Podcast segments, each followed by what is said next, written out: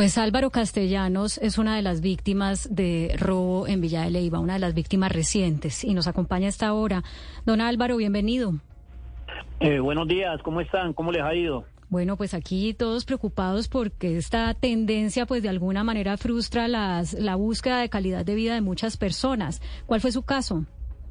No, el caso mío fue, pues no es tan, digamos que no fue este año, fue eh, eh, más o menos en el 12 de agosto del año pasado, que al llegar a mi casa en Villa de Leyva, eh, empecé a observar que las cosas no estaban en su sitio como pues por costumbre permanecen y ya empezamos a encontrar cosas más graves como que ya los televisores no estaban, entonces nos dimos cuenta que se nos habían metido los ladrones a la casa.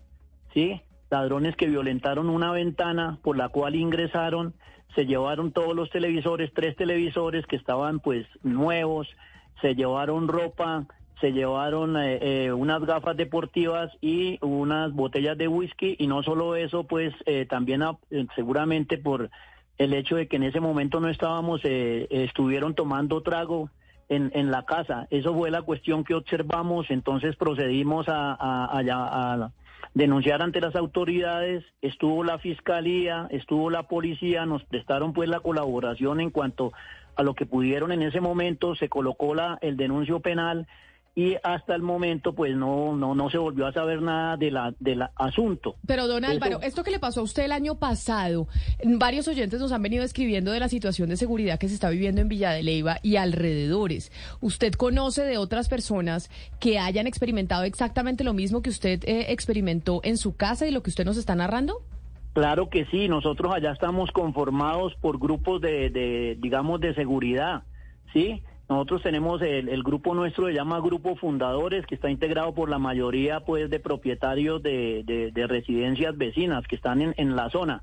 Entonces nosotros estamos en completa comunicación, tenemos nuestras alarmas, nos reunimos constantemente y por ello tenemos conocimiento de, las, de los distintos eh, delitos que se han venido cometiendo en, en Villa de Leyva y en sus alrededores. Pero son unas bandas específicamente que se están eh, dedicando a robar las casas en Villa de Leyva y alrededores. ¿Ustedes qué es lo que saben, qué dicen las autoridades, el alcalde, de quiénes son los responsables de esto que está sucediendo? Pues según según lo que se ha podido observar, eh, de acuerdo pues a, a, los 33 casos que han sucedido en el último año, de ellos 17 en el último trimestre, eh, desafortunadamente, pues, en, eh, como todos sabemos, a Colombia han ingresado extranjeros y dentro de esos extranjeros, pues, viene gente también que, que digamos, eh, con malas intenciones, delincuentes que aprovechan la oportunidad y debido a su situación económica empiezan a cometer esta serie de delitos.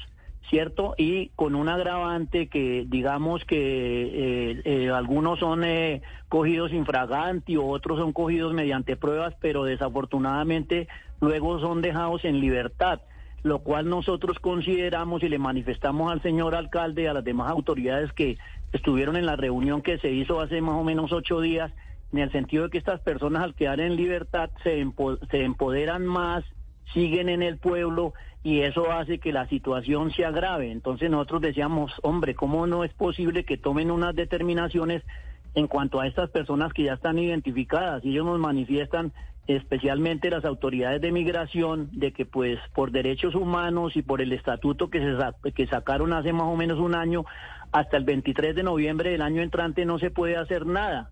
O sea que pues nosotros decimos entonces pues estas, estas personas tienen toda la libertad de cometer sus, sus fechorías. Sí, don Álvaro, nosotros estuvimos tratando de contactar al alcalde Javier Castellanos Morales, pero no, no estuvo disponible para dar una entrevista. Y por eso quisiéramos saber, usted como vocero por su propio caso y, de la comunidad a la que usted pertenece, si ustedes encuentran en la autoridad la suficiente capacidad para brindarle seguridad a un municipio como Villa de Leyva, que es un municipio en el que viven 20 mil personas, pero que con el turismo llegan 30 mil por fin de semana y en temporada alta pues muchas más.